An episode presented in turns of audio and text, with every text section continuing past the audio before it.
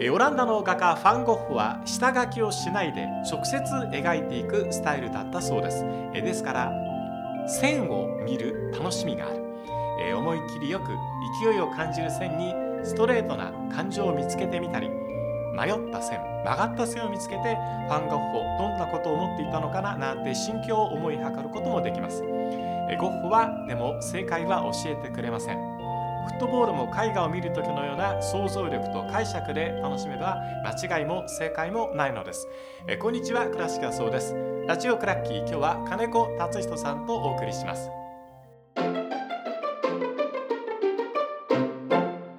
金子達人さんですよろしくお願いいたしますよろしくお願いいたします。金子さんは何派なのかなって考えたりするゴ何ッ何ホってポスト印象派でゴーギャンとかセザンヌと同じ絵画の部類に入るんですよ。で写実派のミレーだったり、えールノワールの印象派だったりアングルの新古典主義だったり、えードゥロカラワのロマン派だったりとかあるんですけど金子さんってロマン派写実派中学校時代10段階評価で美術の成績3だった人間に絵の話を振りますいやか絵じゃなくてもいいんですけど自分はライターとして金子さん結構ロマンチストだと僕思ってるんですよ。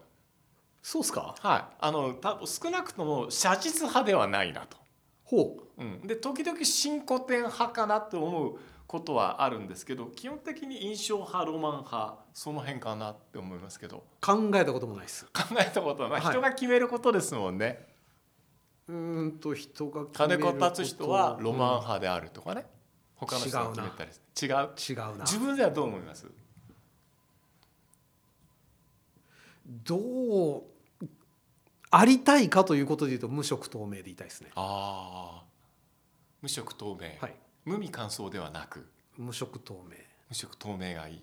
色は他の人がつけてくれればいいっていう感じですいやあの僕の仕事って基本、まあ、いろんなやってますけど僕が一番好きで自分の仕事のメインだと思ってるのは、はいインタビューしてその方の記事を書くことうんだと思ってますんで、うんうん僕というフィルターを通ってもその方の人間性なるほど魅力人柄が損なわれなければいいなっていうなるほどね損なうような邪魔なものが僕の中から消えているといいなっていうのが一番ですね。ああなるほどそれはインタビュアーとしてやっぱそういう大事なことですもんね大事かどうかは分かんないですけど僕はそうありたいです。なるほど、うん、で、えーそういうような形で見ていて93年にスタートした J リーグが30歳、うん今年になりました金子さんの目には J リーグってどんなふうに見えているのかなっていう大雑把な質問から今日は入ろうと思いますがすごいと思います。すごいはい、よくぞここまで、ああそれは期待していなかったかうら、ん、うん、期待全くしてなかったです。 93年の時はい、あそうですかはみんな頑張ってるけど無理だろうなって、い思ってたはい、正直思ってました。でも93年ってあの今振り返るとムーブメントだったと思うし、うんみんなが J リーグっていう言葉で J っていう言葉がそこからやたらと使われるキーワードに日す本の中んでげえ冷めた目で何見でてもました。 J にあそうなのそうなんですか国立競技場華やかだったじゃないですかうん、ああいう時ってその時金子さんって何なさってた僕サッカーダイジェストの記者ですね。そっかサッカーダイジェストの記者だったのに冷めてたんですか、サッカーダイジェストの記者であの日は締め切りでう。ん、キックオフの1時間ぐらいまで市ヶ谷の大日本印刷で出張構成しててへえで出張構成がちょっと押してえで編集長だったロッカーさんとえはいはいはい市ヶ谷からタクシー飛び乗ってえ国立競技場に着いた時にセレモニーはもう15分ぐらい終わってたのかなえなるほど、うん、うわーすげえ人だっていうのうんと派手だなはいでも所詮日本リーグだよこれ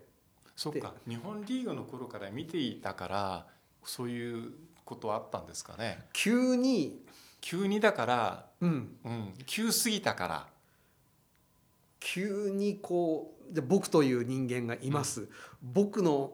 周りにガンダムの鎧がついて周りが騒いでるっていう感じですかねアーマード系になったっていうこはいとですね、突然 うん「わあガンダムやガンダムや」って「中身俺ですけど」みたいなうんなるほど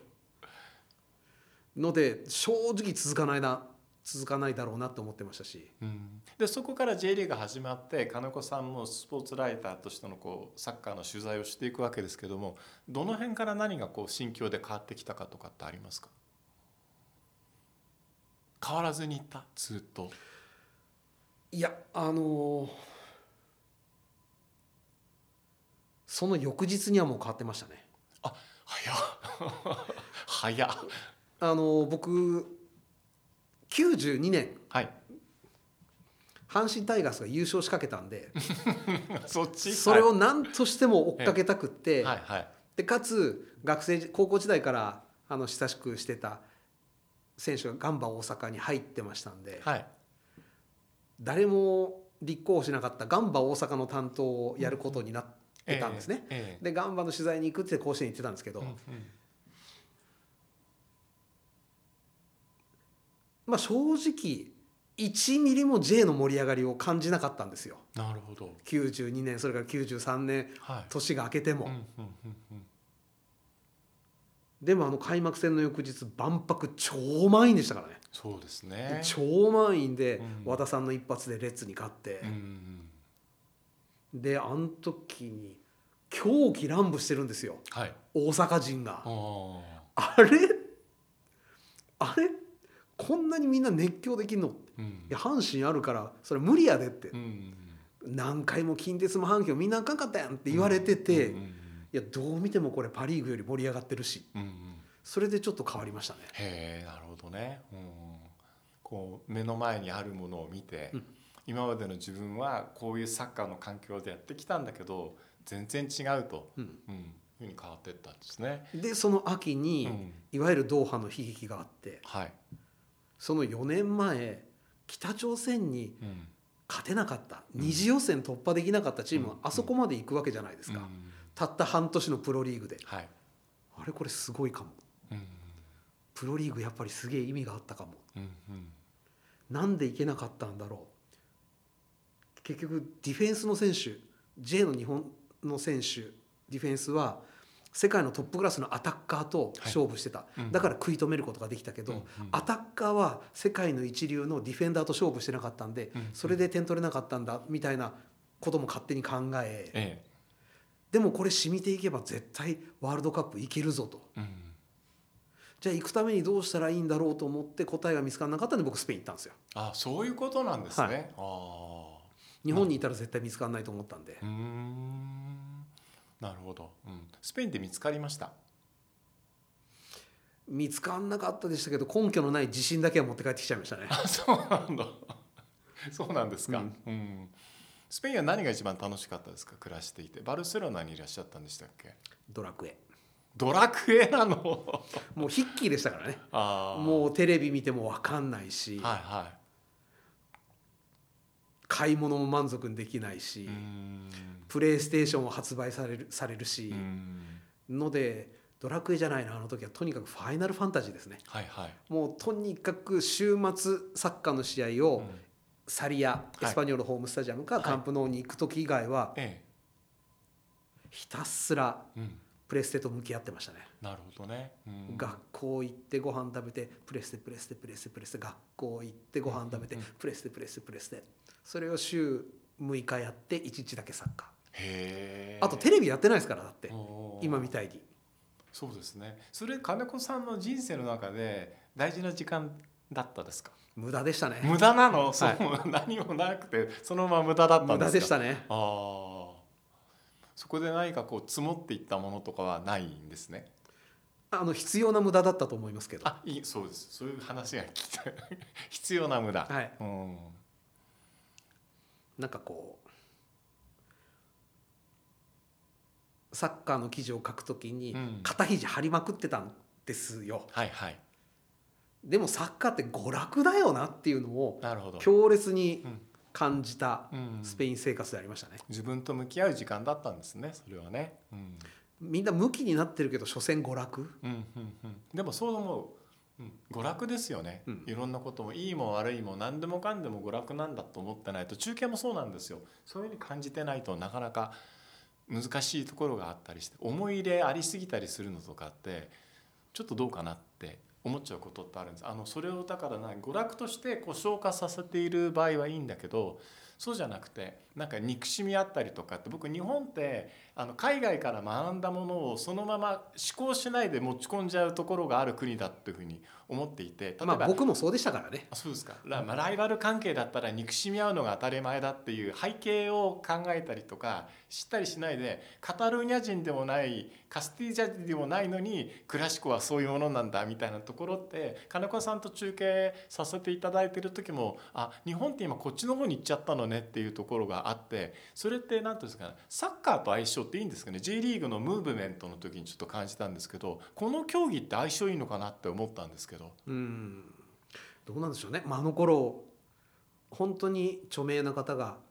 公の公共の電波を使って農耕民族にはサッカーは合わないみたいなことをおっしゃってたりもしたわけですよおっしゃってました。ねでそれに対して中指立ててました けどでもでもちょっと響いちゃってるというか、うん、刺さっちゃってるところはあったんですよねええ僕自身うんうんうんうんやっぱり向いてないのかなって思っちゃう時も多々あったんでう、んうんもうでもなんか民族性とかってどっかにまだ DNA のどっかにはあるんでしょうけどぐらいな感じの時代になりましたよね今僕20年前の人たちと今の人たちって同じなんだけどなんていうのかなこう OS が違うっていうか、すっスッと受け止めちゃう能力に関しては進化したんだなって僕思っているんですね。まあネット以前ネット以降で、多分日本人でも全然違いますしね違う世界中で変わっちゃったんだと僕思います。というか多分僕も全然変わってるし僕も変わってると思う、うん、ですよね。で30年目の J リーグすごいっていうのは金子さんの今のお話の中で何がすごいかっていうのはこうなんとなくそこはかとなく分かったんですけど技術的な部分であったりとかあるいはこう選手の海外に行ったりする部分のやり取りとかそういうことに関してはどんな印象で見てますか技術的にももう僕文句なしですねそうですかだって、はい三笘選手うんが高校卒業する時、うん、大学卒業する時争奪戦って起きましたっけっいてや話そんなでこすとよないんねですよね。いや僕もそれすごく思う。うん、あの今や J2 であろうが J3 であろうがこれあの悪い意味で言ってるんじゃないですよ、うんつまり幅広いって意味です幅広いところで海外のスカウトが来て日本人よりももっと自分のクラブチームに合うっていう目を持った人たちがやってきてこの選手が欲しいっていうのを普通の J リーグファン何人知ってるでしょうって選手持ってっちゃうわけじゃないですか、うんでそれが海外行くとバッと育っちゃって、んあこんなにできるんだっていうポテンシャルだったのにもうなんていうの自分が知らないっていうこと恥ずかしくなるぐらいに思い知らされる時代になったなうんと思うんですよね。いやなので本当にあっちこっちにいっぱい三笘の種は確かに、落ちてますんで、えでそういう落ちているリーグにしたえなった、うんうんうんもうこれだけで僕は万々歳ただただ、うんうん唯一というか最大の不満ははい、ブラックすぎる何がブラックせ選手の置かれてるあ立環場が境あーお金がはいはい今 J リーグの平均年俸、J1 のですよはい平均年俸ってええアルゼンチンよりもブラジルよりもメキシコよりも全然下なんですよそうですね、うん、これいくらなんでもダメでしょ不思議ですねだからこうダゾーンマネーみたいなものでこう豊かなリーグのような印象が世間一般にはあると思うんですよ、う、うんそれが選手に落ちてないうん、全くうーんだから安い金で買い叩かれるうんもう正直明治期明治時代の絵画と一緒ですよねあー絵画美術品と一緒持ってでかれちゃううん今何億何十億ってついてるのが、うんあの時はタダで全部持ってかれた、うん同じことが起きてるなるほどだから早くあのその才能を育てた人たち、うんそれからその才能が、せめてうん世界10位ぐらいの報酬を受け取れるリーグになってほしいですね。日本って何でもそうなんですかねあの例えば和牛の文化もそうだしシャインマスカットもみんななんか他の国に日本が作ったのに勝手に持ってかれちゃってまあ、あれは盗まれたんでちょっとサッカーのとは違いますけ 違う どあれは悪い人たちが盗んでたお話ですからそうか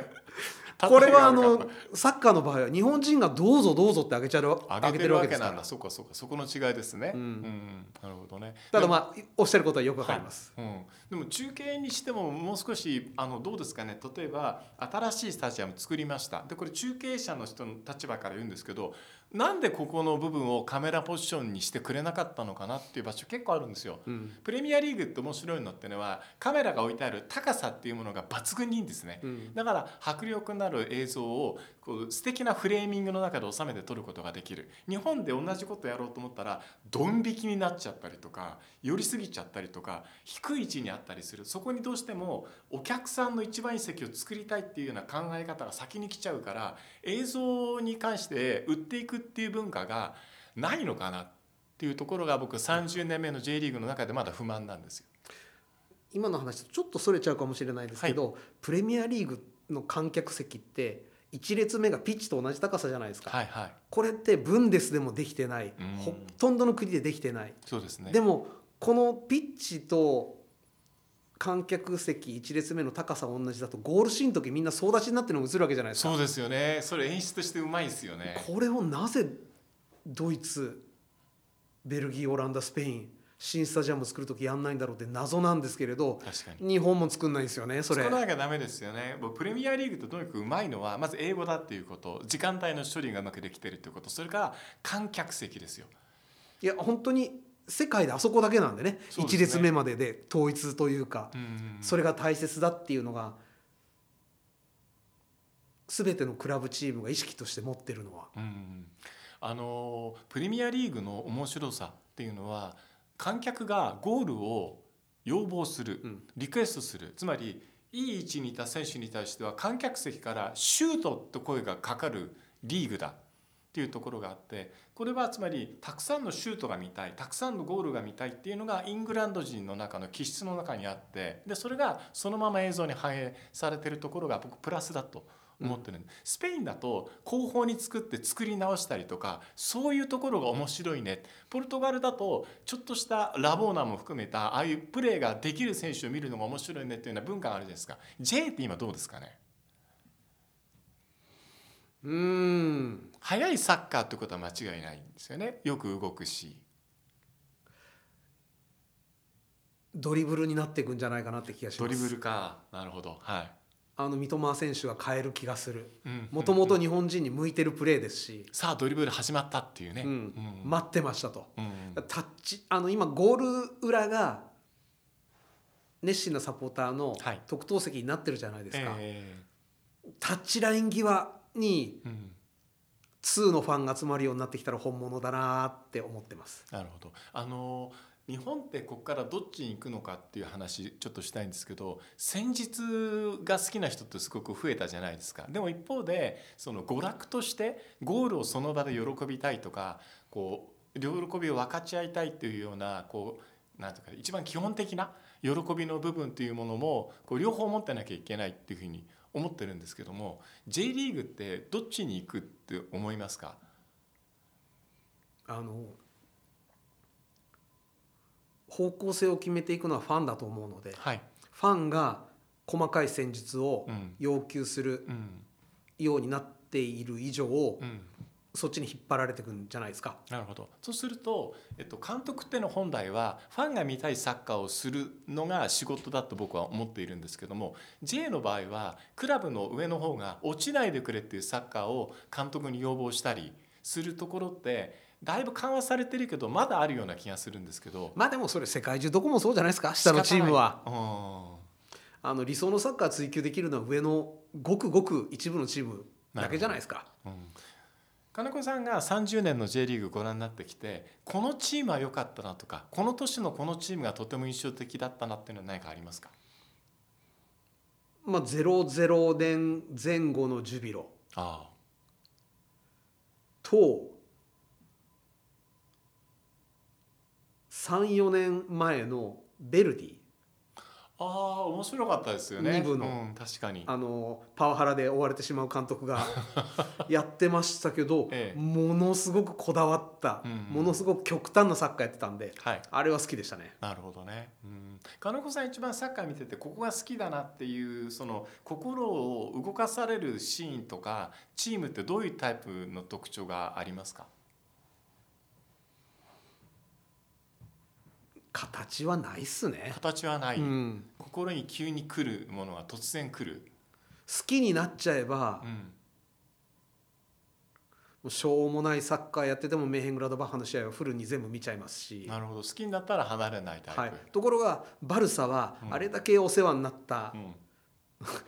クラブであり地域なのに、うんもう今本当にハイライトだけですもんねあそうなんだフルタイムで今面白いすようんフルタイムで見ようという気がもうないんですよ。面白いなだからなんかこうすごく、えーなんか黄昏れてるとは言わないけどあんまり期待していないものが J リーグでその次の日には気持ちが変わったように 金岡さんが何か変わるチームがうん J で出てきたらいいなって僕期待しますけどね